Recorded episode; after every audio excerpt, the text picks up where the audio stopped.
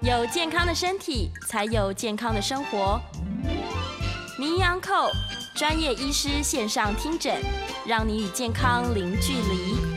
各位听众朋友，大家早安，欢迎来到 FM 九八点一九八新闻台。你现在所收听的节目是星期一到星期五早上十一点播出的《名医央叩》，我是主持人要李诗诗。哎，我们在 YouTube 频道上面已经有朋友在问午安了，没错啦，接近中午时间，大家现在到底要问早安还是问午安呢？嗯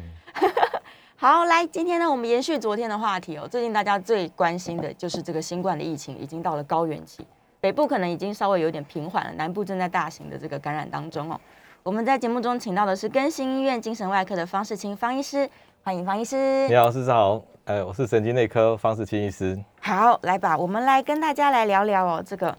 新冠其实现在大家最常问的问题就是几个后遗症，包含了脑雾的部分。嗯，对，这刚好是这个方医师的专场。是，对，然后还有一些人可能想说，哎，为什么我连生殖系统好像都要担心一点点啊？等等等等的众嗯众多疑问，所以我们要请方医师跟这个听众朋友大家先介绍一下，病毒它到身体里面的时候，到底嗯发生了什么事？怎么会影响到大脑呢？是。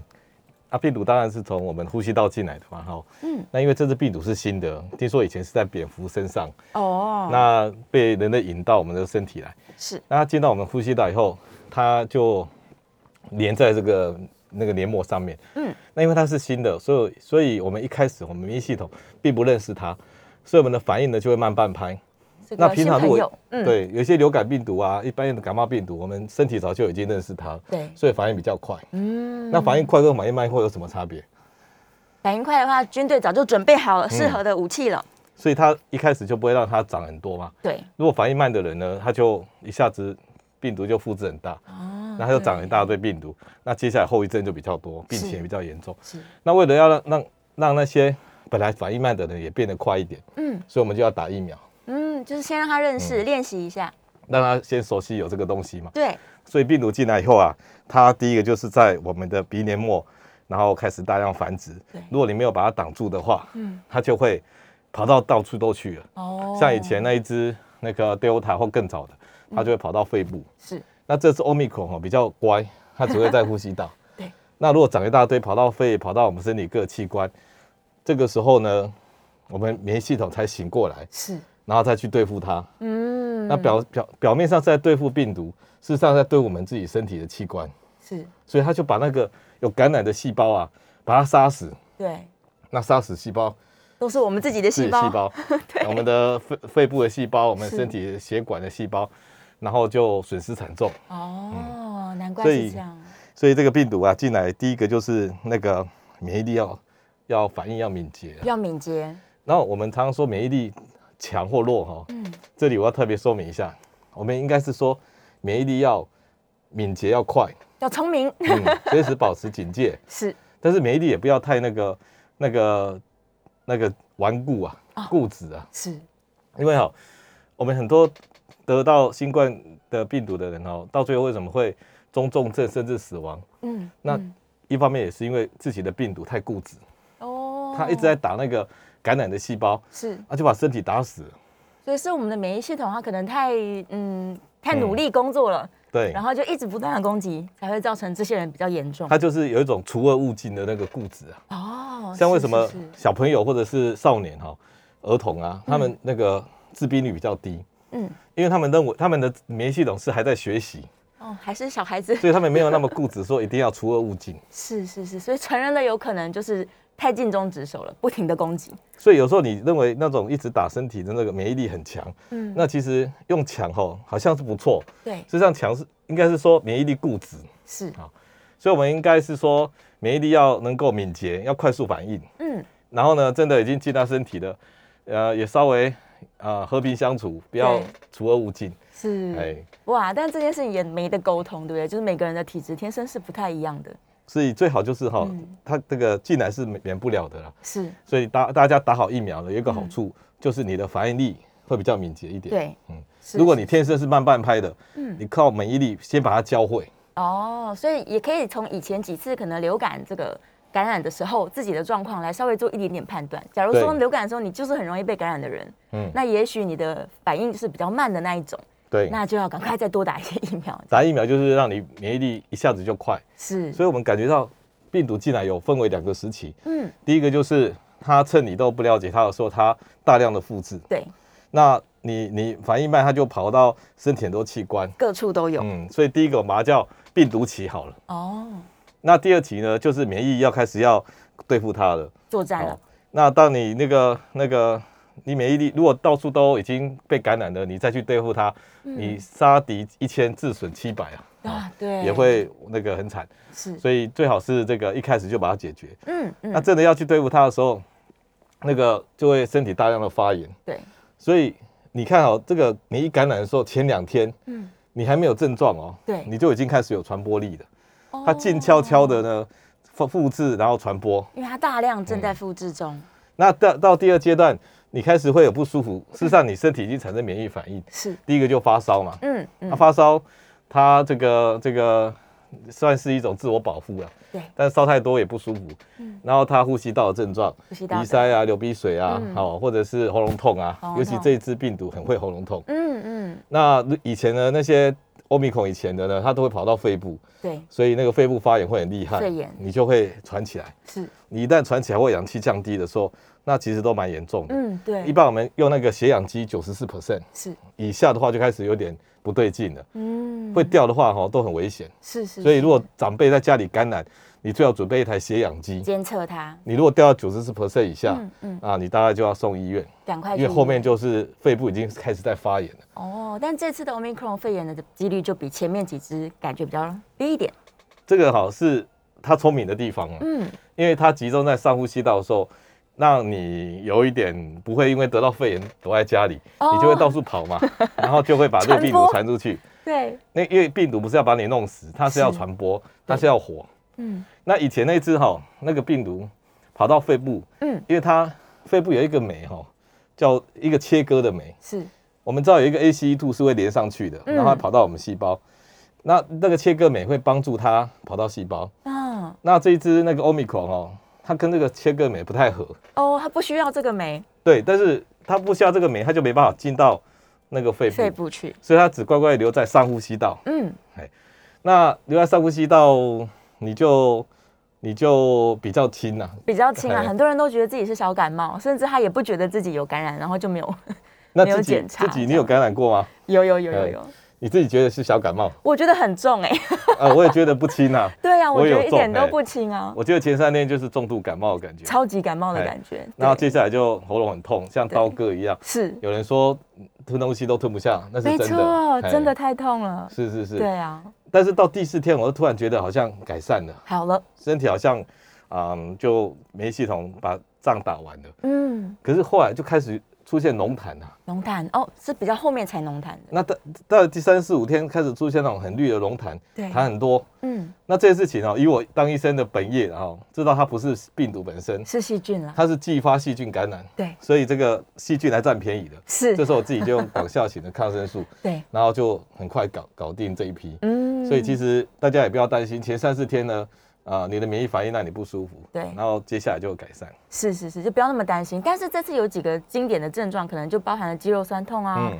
有的人会盗汗啊，然后再来就是很多人这个阳性转阴性之后，他会觉得，就是我们刚刚一开始提到，他觉得这个脑袋不是很清楚。那这些原因是病毒它其实没有离开吗？对是因为还在，这这这今天我们主主题主题就是这样，我们刚才讲说病毒期大量复制嘛，是，第二期就是发炎期。嗯，发炎期，那发炎期如果发炎的不不太 OK 的，还是会中重症甚至死亡。对对，然后呢，你大部分都不会走到那里。嗯，那第三个时期就是那个后遗症时期，后遗症也时就是期有一点跟病毒共存期啊。啊，我讲一个概念呢，就是说病毒哈从来不会真的离开我们的，是病毒会住在我们身上，一直都在吗？一直都在。哇，像我们呼吸道的感冒病毒啊，是，有时候我们那个春春冬那个秋冬之际哈，我们都以为我们被感染了，嗯，事实上我们一般的感冒病毒就留在我们的呼吸道，哦，一直都在里面的，然后等到天气变化，你很虚，是然后它就病毒就出来活动。哦，伺机跑出来，那还有一种病毒，像神经性病毒，比如说嗯有人一忙就会长口腔型疱疹、啊，对对嘴巴、嘴角长水泡，是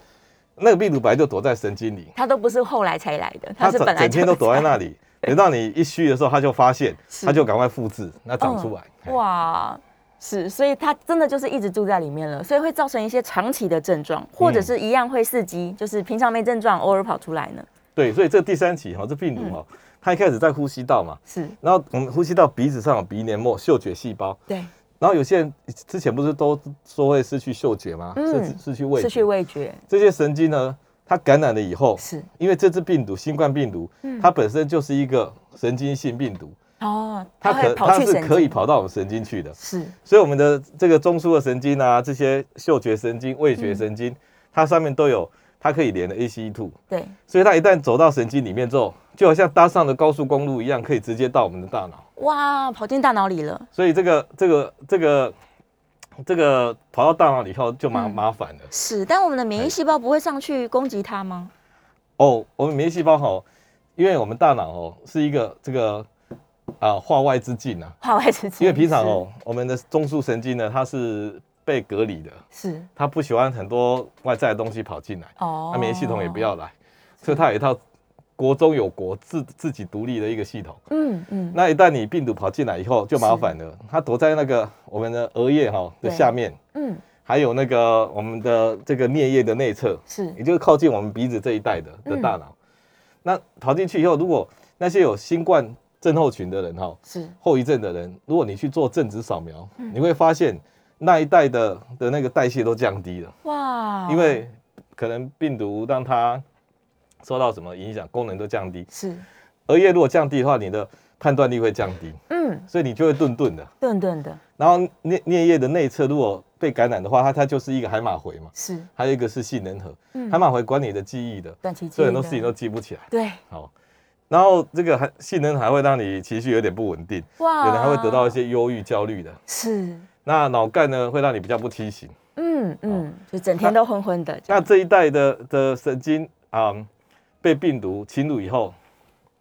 这个其实蛮隐忧的，因为它是可能会跟你神经细胞共存。永永远都在那里。那共存，它躲在细胞里，嗯，这个跟我们的一些神经性病毒一样，它平常呢，你好好的，它就不敢出来那个作乱。对，那如果你一虚，它就出来作乱。是好完蛋了。所以， 所以我们有有一点麻烦。 是是是，所以我们有点担心，说会不会这个大量感染之后，大家的大大脑可能都要特别注意自自己的健康了。只要你嗯可能健康状况一不好，或者是呢你最近营养不良什么的，可能就会开始顿顿的嘛。这个哈、一般来讲，我们感冒后一般人也都是很虚很累的。对啊，那新冠是比较特别，是哈、嗯，因为它是是嗯新的病毒，所以第一个呃，它会它万一不小心跑到我们神经以后，对，它住在那里嗯，啊，不跟我们共存，是然后它起的它它的那个症状。等你呼吸道这些咳嗽啊什么都好了以后，嗯它还在神经上起起伏伏的，哦所以有时候它症状是一阵好一阵不好，一阵好一阵不好，是甚至你的新冠都已经结束了，过了一个月它才出来的，哦比较晚出现的，所以以它有一点点，嗯，住在我们的神经细胞，然后那个见机行动。哦偶尔出现，偶尔作乱一下，然后对再过一阵子又不见这样。那其实这种事情也不要很担心啦、因为它也不是第一个这样的。是，我们身上不是有很多疱疹病毒吗？对，那我们这个嘴嘴角有疱疹啊，我们身体以前长过那些疱疹病毒，就是一种神经性病毒。是，我们很多人几乎九成八成身上都有，嗯嗯，那它本来就躲在神经上了。啊是，那这一次新冠又来加入我们，又再多一个了，那它它还算是活的病毒哦，是，它的碎片哈、躲在我们细胞里。嗯你嗯，知道我们的那个细胞里面啊，那个我们的细胞里面的基因体啊，基因体，人类的哎 DNA 吗？那个基因里面啊，两万多个基因嗯哈、是你知道有二十 percent 哈，都是病毒的基因。哦，真的吗？所以它会跟着遗传传染给下一代的。如果今天它跑到身体里面，除了躲在我们的中枢神经，它会是跑到我们的生殖系统，哇比如说睾丸啊什么的。对，结果它跑进去以后，刚好它在复制的时候，它跑进去，它就嵌合在我们的那那个神经系那基因里面，对，呃，这个这个睾睾丸的精子细胞基因里面。是，然后你如果再再开始这个生小孩，对，又到那个精子，然后它就等于那个小孩就背了这个这个基因了。新的基因了。那我们这个历历代祖先啊，哦是人类的基因里面就被占据了二十 percent，跟着我们一起繁殖，哇，这难怪之前有人提过那个病毒进化论，嗯所以我们身上已经背了很多病毒。现在有一只病 是毒来加入我们。 又来一个新的哎，那其实哈、哦，一个一个好的社会哈、哦，不用怕这些坏分子啊。是，你如果整天都活得很很警觉性啊，嗯，你这些跑进来的坏分子也没有机会表现。哦，所以其实你反而是要更注意去训练大脑啦，然后还有大脑的健康。像之前方医师讲过，你要让大脑洗澡啊，这些事情都是更要努力去做的。对，对，反而比在染疫之前，你要更在意这件事情。嗯对，要不然以后都有一个新朋友住在里面。 当然你一开始如果你打好疫苗，是然后呢，你好好做做好这些那个防疫，这个感那个管那个感染之后的管理，对，然后之后呢，病毒它就算真的住在你神经了，是你保持你的那个生活正常，哦，嗯那你比较不会被它长期的影响。是是这些东西西都只欺负那个欺善怕恶啊，欺善怕恶，就你欺弱怕怕强啊。对对对对哎对，如果你很很随便的生活啊，嗯然后没有做到我之前讲的，可能就会被他欺负这样。对，可能会被被欺负的很惨。嗯我看有一些国外的呃以前的报道，是因为刚刚这个方医师有提到疱疹病毒嘛，他们对说可能因为高龄化的关系，所以也开始研究说失智症跟这些病毒是不是有相关联性，所以也有可能我们这个长新冠的脑雾问题，会不会之后也会加入到失智症的讨论里面去啊？这是很可怕的一件事情啊！是，在西班牙大流感一百年前啊，嗯听说那一波全世界也是几千万人感染，对，之后就增加了很多这个神经退化的疾病了。是。那我们会不会因为我们平常这个这个脑雾啊，哈、嗯就长新冠也有两三成的人啊，对，然后这些人是不是也比较有机会被这些病毒欺负，嗯然后进而产生神经的退化，是这都有可能的。都是可能的。哎，不过我还是那句话，就是说，第一个，你疫苗打好，那它不要病毒一下长太多嘛。是，它真的要在我们神经上活动，嗯它也需要欺负弱弱小的人，所以你把睡觉睡好，嗯活动那个做好，你就比较不会被欺负。比较不会这嗯么担心了，对啊。但是万一真的染疫的时候，大家也不要也不要太紧张，对，因为我嗯们前几天就有这个听众朋友真的非常非常紧张，那我还是要呼吁大家说，这个不紧张的时候呢，你才有办法把自己的防疫做好，把自己的健康管理做好。对我，们这个方医师这边还有准备很多资料，来，我们请方医师跟大家再继续多介绍一些关于这个病毒。好，那我我分享一下，就是说，大家有看到那个图吗？在好我们来呃那看一个下线上这个我们病毒感染，大部分人都没事啊。是那少数不不管是儿童啊，还是一些大人嗯哦，他连一些没有什么身体疾病的人，他也会突然的，突然后很就重重症症甚至死亡。是，那这有牵扯到一个叫免疫风暴，嗯常常都不是病毒把我们杀死的，是是免疫力把我们杀死的。那免疫力应该是做好事啊，怎对么啊，会杀怎死么我会们杀死人类哎呢？那我这张图就免疫风暴，他就说哈、我们一般细胞那个你那个进来的抗原哦，病毒是的抗原，应该是一个一对一的关系啊。嗯它只需会激活那个跟它有跟对照的那个 T 细胞、免疫细胞，那那细胞就去做它该做的事情。嗯可是有一种有一种那个，就说如果你很倒霉的话，非常倒霉，然后就好像你发明了你做了一把钥匙是，那钥匙像那个抗原一样，就你你你做了一万个锁，嗯，刚好有一个锁对到这个钥匙，是那那一个人呢就很倒霉的被这个锁啊，这个钥匙跟锁合合到了。这一旦合到以后哦，它不是一对一的关系，是它可能是一对嗯几百几千的，所以你的那个淋巴系统啊、免疫系统，可能有三成以上都会被激发。是那这种不特异性的激发、啊、会造成你一大堆免疫细胞都被活过来，都到处破坏我们的身体，大规模的，然后这叫做免疫风暴啊。是你所以你看那个抗原，它不是接在中间上的，嗯它是乱连的，哦，嗯那刚好就是一个万能钥匙啊，是把一大堆都打开了。全部都被打开了。所以哦，遇到这种事情，这真的是非常非常的倒霉是。从小孩子莫名其妙就脑炎，嗯青年人、年轻人都是这样。对，这一这种类型的哦，是非常非常少见的、啊。是那那就叫被叫免疫风暴。那治疗上有人就会用类固醇啊，或者是嗯一些免疫制剂把它强力的压住，嗯然后来减少它的破坏，这样子。是是是，好。所以关于免疫风暴这个，还也真的是体质的问题了，它可能是随机发生的，对我们嗯没办法挑选说我要不要产生这样的风暴。没有错。嗯对，那呃，关于最近这个已经开始使用啦，就六十五岁以上的老人，如果他有中重症风风险的，或者是呢，就是大家认为是比较值得使用的时候，台湾已经有抗病毒的药物了，对不嗯对？所以我们也要请方医师来跟大家这个分析一下，说什么时机来使用这些东西会比较合适。好，那我们可以继续看下去，那个那个最后那个那个。不过我在讲那个抗病毒药物之前哈、哦，嗯，这个我要先分享一下那个继发性的感染。是我们看那一张程序的入合并感染可以吗？我们感染以后哦，我们其他在我们呼吸道的那个那个细菌啊、病毒啊，它会跟着一起那个来欺负我们。对，所以包含那种流感病毒啊、嗯呼吸道融合病毒啊是，甚至一些神经性病毒，哦，他都跑趁出这来个时候跑进来，嗯，是那再来就是那那东西跑出来，其实你也没辙啊，因为我、嗯我们也没那么多可以抗病毒的药。嗯可是如果是细菌跑出来，我们可以用抗生素去对付它。是还有一些叫做霉浆菌，嗯霉浆菌比细菌多，但是它很难产。那你你今天一个一个过程里面，就像我这个过程哦，每次都会拖很久。我相信很多感染的确诊人也是哈、哦，他在中介的时候，他就会嗯、呃突然那个痰液变很多，对然后继续发烧，是那其实已经不是前面的病毒的样子，嗯嗯，他得到第二个感染了，哦，已经是后面的他细菌跟霉浆菌要跑出来，是那这时候这时候你你就比较辛苦，因为你没有两个感染，你身体会更虚。嗯，不止病毒存在，还有更多其他的，那我们可以治疗是那个细菌跟霉浆菌的部分，是所以如果这个时候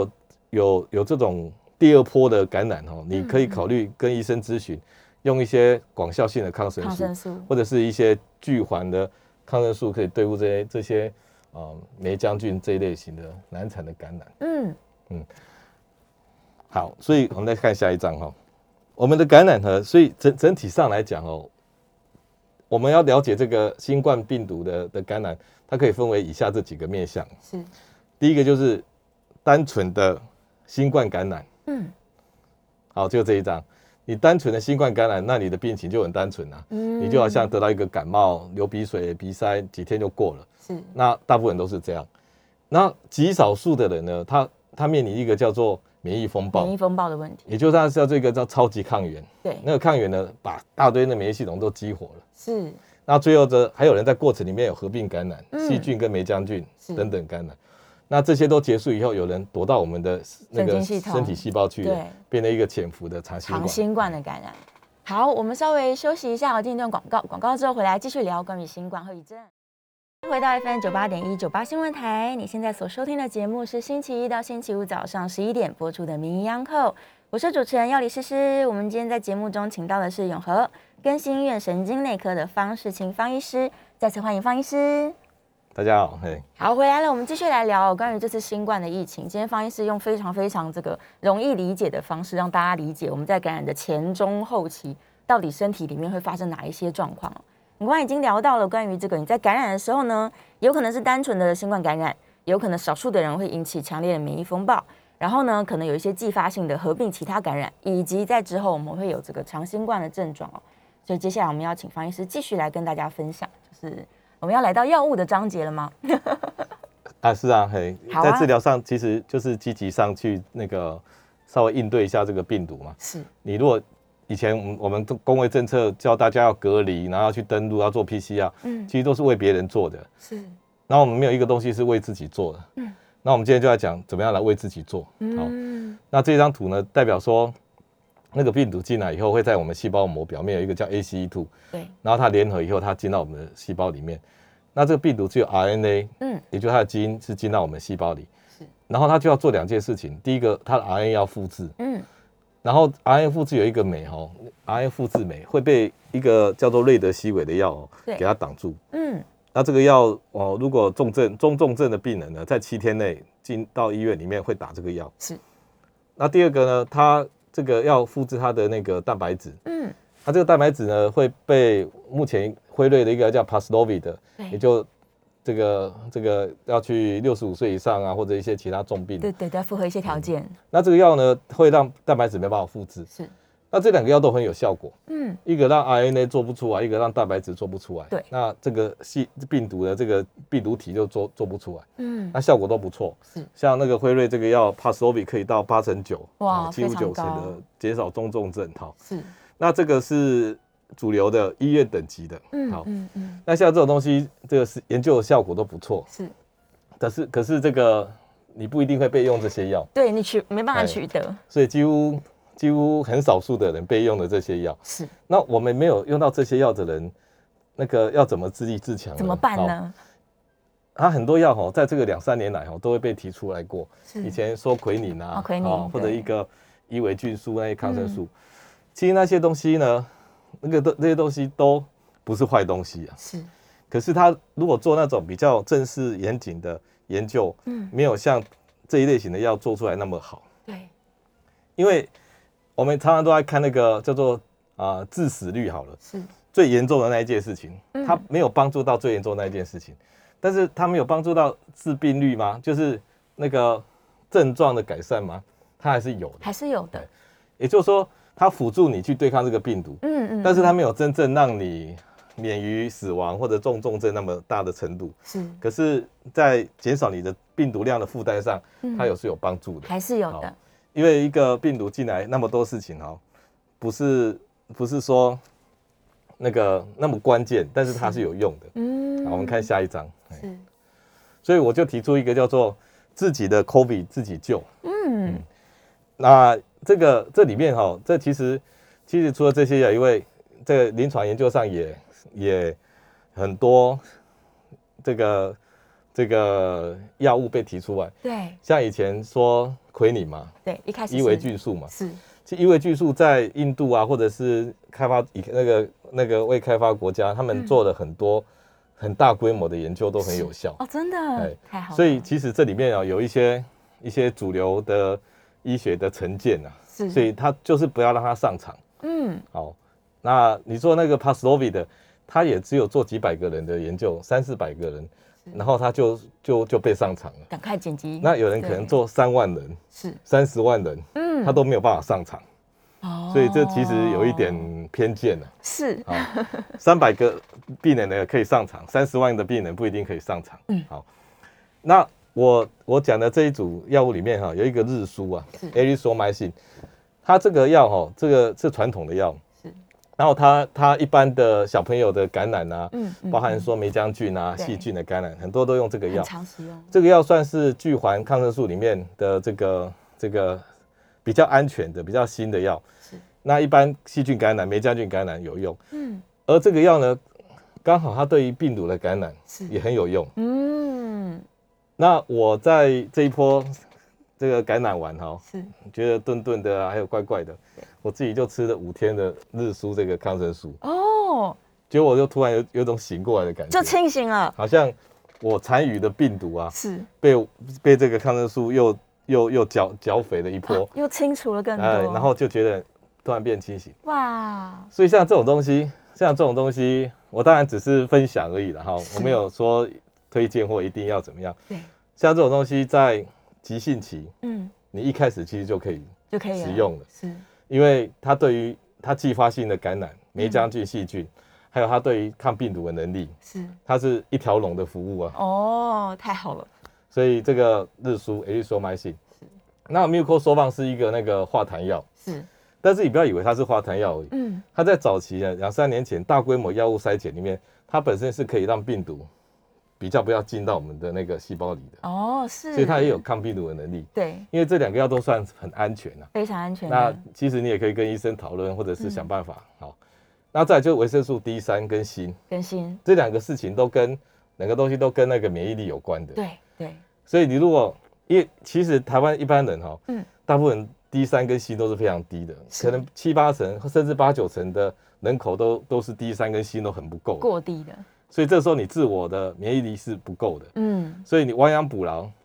你如果真正只预防的吃，或者是发病的时候马上吃，是吃 D 三嗯，D 三你一颗在外面买高单位是八百单位，是你可能可以吃到两颗啦，哦在急性的时候是给自己补一下 D 三。多吃一点然后锌也是一样，嗯嗯，好、三十毫克的一天一颗都可以是。那再来就是一个抗氧化剂，对最近不是很流行那个化痰药吗？NAC 对那个东西它其实没有办法那个去抗那个病毒，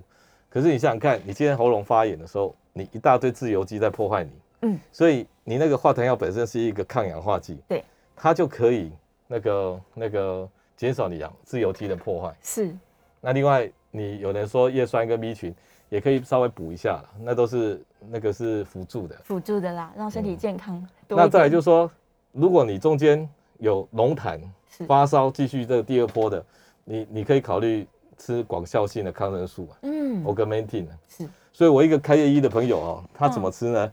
他是开 o g a m e n t i n 抗生素，再加上日苏 A 索埋信是，再加上锌。哎哦是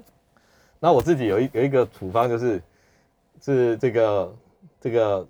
erythromycin 抗生素还有化痰药，是，就是上面看到的这个 D 三锌抗氧化剂。嗯，还有另外，如果你有发烧，就是吃那个普拿普疼，拉腾，还有如果你有鼻塞症，那就是抗组织抗组织胺，那这是自我治疗这样子。是是是，也可以在家里面准备一下。对，对假如说真的很担心，也还没有染疫的朋友，可以考虑看看这个方医师的建议。其实第一阶段的时候，嗯第一个时间就可以把把那个这东西用上去了。是，那如果依照你的症状，再就一些症状治疗。啊嗯那如果还有一些继发的细菌感染，再加上广效型抗生素，是这些都会帮助自己 啊。嗯，是是是，所以一般民众假如他在这个可能怀疑，也许有感染风险，或者是他真的确诊的期间，现在是建议大家待在家里面嘛，然后用视讯看诊的方式，可能跟医生连线讨论病情。对他可能也可以多把自己的病情说一点，然后假如真的真的缺乏这些我们方医师建议的，应该是这样对。其实如果你是单纯的病毒感染，只有一点点流鼻水，那过了就过了。就算了。好，对，那如果你病程比较严重一点，严重的，哦，那需要用到抗生素你也是 OK。嗯，那我推荐这个这个日舒啊，它有一条龙的服务啊，是从抗病毒、抗霉菌到啊抗霉菌菌到抗细菌，那感觉上也是不错。啊蛮好的，蛮好的一个推荐。对，也可以跟自己视讯连线的医生讨论一下，是嗯说哎、的是不是帮我来开立这个部分这样？嗯，好，太好了！来，我们在线上呢，在线上有非常多的问题。刚刚在广告当中回答到一半哦，燕良在问说，感染 Omicron 会不会造成脑部的血流量下降？如果会的话，为什么会这样？ OK，因为病毒进到我们的那个大脑是从那个鼻子的黏膜的这个神经嗅觉细胞上去神经上上去的。对，然后它在那一带活动的时候，它那一带的那个并没有在发炎，它是整个活动量是下降的。是所以我们本来有人会说，因为因为什么血栓啊，或者嗯是啊、呃缺氧啊，或者是什么，其实我认为是直接病毒在这一带有在活动，然后造成它神经嗯的活性是降低的。是，哦，那这些有长新冠的人呢，他的正子扫描代谢的那个检查，它都降低了。对对。所以它不见得真的是产生了血栓，或者是它真的是严重发炎很久，这样不见得是这样。它有可能哦，病毒对进来到神经以后，它在那个阶段嗯，神经的活动为了怎么样，它就有点冬眠了啦。哦所以你就一直顿顿的，一直顿顿的这样。哎是是是是是，OK，所以可能潜伏在里面。然后哦，燕良刚刚可能没有很明 白说为什么病毒感染会诱发继发性的细菌感染，它是因为免疫系统。我 OK 们请方医师解释。其实我们呼吸道哈、嗯呼吸道本来就躲了很多细菌的对。然后那些细菌呢，层层叠叠的。是听说我们的黏膜上有四百种细菌，而且不是铺一层，是铺四层。嗯很多层这 样。然后每个好像在叠罗汉一样叠在我们的黏膜上。是，那这些大家平常就是怪和怪的和很和平啊，对，哎。然后当你那个破坏这个和平以后，你病毒进来，然后发炎，然后你的你的那个免疫能力都拿去对付那个病毒病的时毒候，了。它就有有机可乘，对，然后你的细菌啊、你的病毒，它就开始复制繁殖。嗯，然后有些重症的人呢，是被这种交替的这个合并的感染呢，弄得很惨的。哦，所以你千万不要一全部都赖在那个冠状新冠病毒身上，是，你要考虑你其他的病毒跟细菌跑出来闹。对他们都潜伏在里面。那刚好现在这个警察不在了，警察都去 都去嗯对抓新冠。所以我说重症哦，有两种啊哈，一种是那种叫做超级抗原的，对那种根本不是继发型感染的，是一中之后它就会。大啊规模嗯的把我们的身体的免疫系统大规模的那个激发，全部打开，然后就发炎的很厉害，然后就是死了。有时候动作很快的。嗯另外一种是你本来慢性病，嗯年纪大，那很虚，是然后呢，它就一大堆所有的那些细菌病毒全部都跑出来，嗯那把你弄得很惨，对然后就出事了。哎所以有时候这个中重症真的原因非常非常多，不是只有一个，不是只有一个原因而已。所以大家这个要多多注意，平常就要注意身体健康啊。好，再来哦，刚好有人提到维生素 D，这方医师也推荐了，维生素 D 的确是可以使用。你看哦对，嗯我我们维生素 D 是怎么来的？是我们的身体的胆固醇，然后平常在外面活动有阳光，对，然后我们皮肤上接受阳光会把胆固醇转换成 D 三，是那就是一个你身体有没有活动的指标啊。哦，那你的身体哈、哦要有多少免疫力，嗯，要长多少肌肉，长多硬的骨头，完全是看你这个人有没有在活动。活动的程度那他怎么知道你有没有在活动？嗯，他就看你的维生素 D 三的那个量够不够。哦，原来是一个指标，对，对，所以你你你你有在活动，他就给你免疫力弄强一点。是那意思你有时候你明明就没有在活动啊，嗯，那你就吃 D 三啊骗骗他骗我们的身体说 我有哦们在活动，对，然后他就会把我们的免疫力调强一点。哦，挑起来这样子，对对原来对如此，所以确实是可以补充一下的。好，我们又要进广告了。广告回来之后是可以接扣印的、哦，扣印电话是零二八三六九三三九八零二八三六九三三九八，欢迎大家扣印进来询问相关的问题。我们休息一下，进一段广告，马上回来。欢迎回到 FM 九八点一九八新闻台，你现在收听的节目是星期一到星期五早上十一点播出的《名医安扣》，我是主持人药理诗诗。我们今天节目现场的来宾是来自永和更新医院神经内科的方世清方医师，再一次欢迎方医师主。持人好，大家好。好，我们回来喽，来继续，我们的电话线上已经有两位空音进来了，首先是郭小姐，我们请方医师戴一下耳机来。好，郭小姐，请说。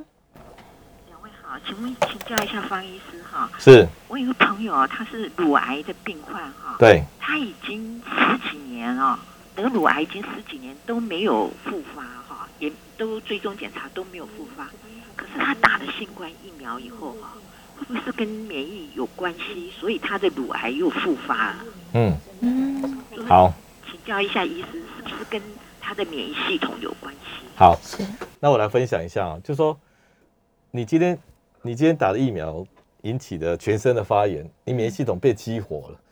照理来讲呢，你的你的比较活跃的免疫系统会到处去找敌人，对，然后这种发炎呢是对癌症是好处的，其实是好的。所以它并不是造成你癌症，反而是嗯，啊、去那个去去找那个癌症的能力是变强的。嗯，你知道我讲一个笑话哈，也不是算笑话，是真实的。就说是有一个脑瘤的个案，然后医生就开这个脑瘤，对，那脑瘤很难那个那个清除。是，那开完刀以后呢，他有那个开完刀后的感染，嗯，所以他就一直那个细菌的感染，细菌的感染，然后因为一直感染，免疫系统就一直被激活，对，他反而进去把残余的癌细胞干掉。哦，其实是好的事情。所以打完新冠疫苗，如果照学理上来讲嗯，真的引起他全身发炎，其实是有助于他的免疫系统激活，有、嗯有助于他癌症的那个预防的。是是，理论上来说。不过这只是理论上而已。，对，是，所以个体还是差异很大哦。嗯嗯好 OK，电话线上有一位林先生，林先生请说。嗯哎，方医师您好哈，是请教一下，您刚刚说这个，因为这个 Omicron 跟前几次它的祖先的病毒不一样，嗯它喜欢走就是待在鼻腔的时间久一点点，所以它就会啊、呃透过鼻腔的这个病毒的接受体，应该叫 ACE2 哦，对嗯跑容易跑到大脑，因为鼻腔的这个位置离大脑稍微近一点点嘛，对那我想请教的是说，Omicron 它的名称还是叫做新冠肺炎哦哈、嗯它的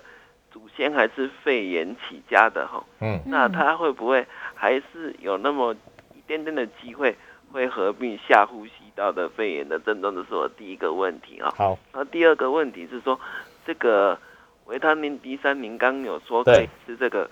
国际单位八百单位的嘛？以上嗯可是我们在坊间看到的都是那个一百单位、两百单位的。我想请教的问题是说，我们吃这八百单位的，如果在急性期吞两颗，会不会对肝肾功能有什么负担？嗯，好。要想要我在想象中听，谢谢。谢 OK 谢。那我先讲第三哈，第三在台湾因为法令规定一颗就是八百单位，嗯其实在国外那个药那个 Costco 都卖五千单位、一万单位都有，哇，所以其实它可以容许的剂量其实是很高的。是那因为你现在如果要救急哦，你八百吞两颗一千六，离那个安全范围都还很远很远。嗯，你一天如果吃个到万单位的，其实都还不会有出什么问题。，是是，所以你要救急就是吃高一点。嗯，那外面有五一百单位、两百单位，那都太低了，太低了你至少要买到八百单位的。哦，嗯，一般来讲哦，我们一个礼拜正常人要一万单位啊，所以如果你在国外买五千单位，一个礼拜要吞两颗。有两颗，啊，如果你缺抽血有缺乏的，嗯，你吃到三颗都有可能。是是是，所以不那用再来担就心是欧密克戎这只病毒，它算是在这个系列里面，它是有一点一点那个那个突突破突破的那个演化，对，它不是那个那个上次 Delta 长出来的，它是完全就跳出一个新的，嗯，所以它有十几二十个变异性。啊是那这个变异性呢，它对它带来好处也带来坏处啊。好处就是说，它跟 ACE2 的连接哈、增加了可能十倍啊，所以它就更密变切成跟那个 ACE2 更合。对，所以他每个人一旦到我们的鼻孔哦，嗯，他几乎连得很厉害，是，所以他就跑不掉了。嗯，那它的坏处是它跟那个进到肺部里面有一个切切割酶，对，它就变得比较不合了，嗯，比较不合，结果它它进不到肺部去，是，但是对他来讲，他也是好事啊，因为他接到肺部干什么？因为你你的一个人得到肺炎之后，他可能比较虚弱，活动力降低就嘛，没有传播的效嗯他果嘛。反而是要让你活动力是维持的，对然后可以继续传播的，嗯所以留在上呼吸道对他也是好处啊。是那不管怎么样，ACE two，我们的中枢神经呢都有很多 ACE two 啊，嗯嗯，所以他对很会连 ACE two 这件事情，他就有可能进到我们大脑机会更多了。更多，结果他进去以后，就有一点免疫的化外之境啊。嗯，他就躲在那里，太所以开产心生一了些长新冠症候群。是，但是长新冠在其他的早期那些 Delta 什么 Alpha，它都也是有这种现象。嗯，好，那这个大概两三成的人有可能要到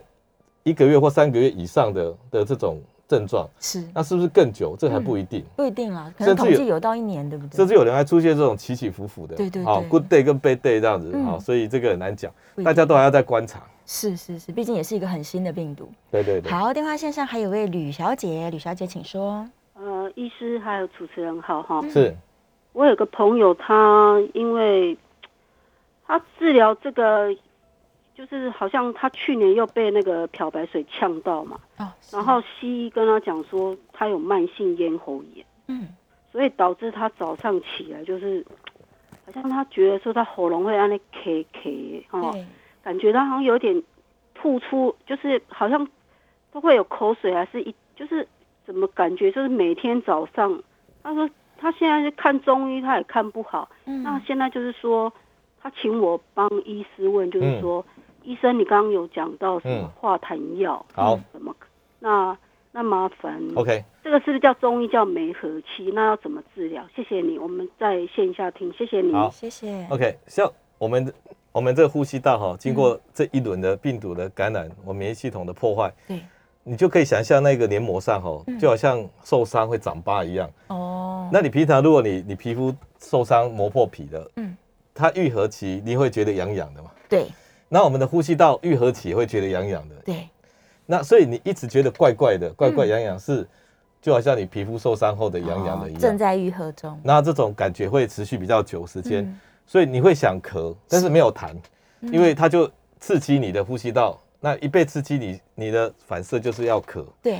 那尤其那个天气变化啦，或者是早上啊，甚至晚上，嗯然后就会觉得一直要咳。嗯，是，那你你可以做做两件事情啊哈。第一个，像那个化痰药哈，叫艾克痰，嗯，艾克痰那个是一个，啊、它其实跟那个痰一点都没有关系啊，它是一个抗氧化剂。啊是，那抗氧化剂它是它算是一个温和的弱的抗氧化剂，嗯，非常温和，那你吃进去以后，它增加你的抗氧化的能力，是，减少你这一波呼吸道受到自由基破坏嗯，的那个影响，是，所以吃一点这个抗氧化剂也不错。也可以考好虑，有人说维生素 C、维生素 E 也可以，也可以，抗氧化的效果，嗯是减少那个自由基破坏。嗯那你也第二个可以用一点点抗组织胺，抗组织胺，尤其是有些人哈、到了晚上，其实组织胺浓度应该要下降的，你嗯要睡觉的。有人组织胺到晚上低不下来，所以就这里痒那里痒。哦，是，有人之前我讲睡眠的时候也有提到，嗯有人晚上特别会痒的，对，荨麻疹啊、鼻塞啦、嗯早上起来的鼻塞，这些人的组织胺到了晚上浓度不低反高啊，反而增加，所以应该要吃一点抗组织胺来来减少它这个敏感性。是，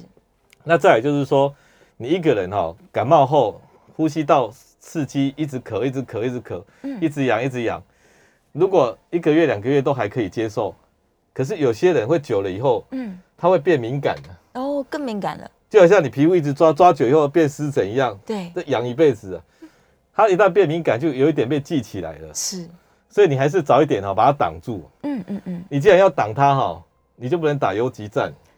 你就要天天挡，天天挡。持持续的，连续打个两个礼拜、一个月，让他都觉得很舒服，是，那这些事情才不会被记下来，变成长期的。哦，是，所以他最好是配合医生了，这长嗯期把它真的确定治疗好，对，才不会一直反复发生。好，太好了，我们这个电话线上的问题已经解决了。我来看一下网络上面还有没有什么问题没有回答哦。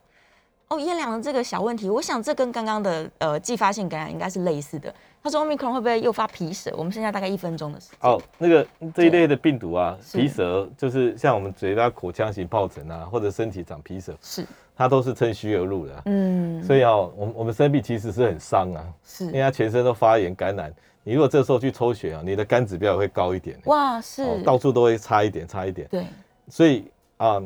所以这个这个第一个就是好好休养嘛，哈，对，然后自己啊、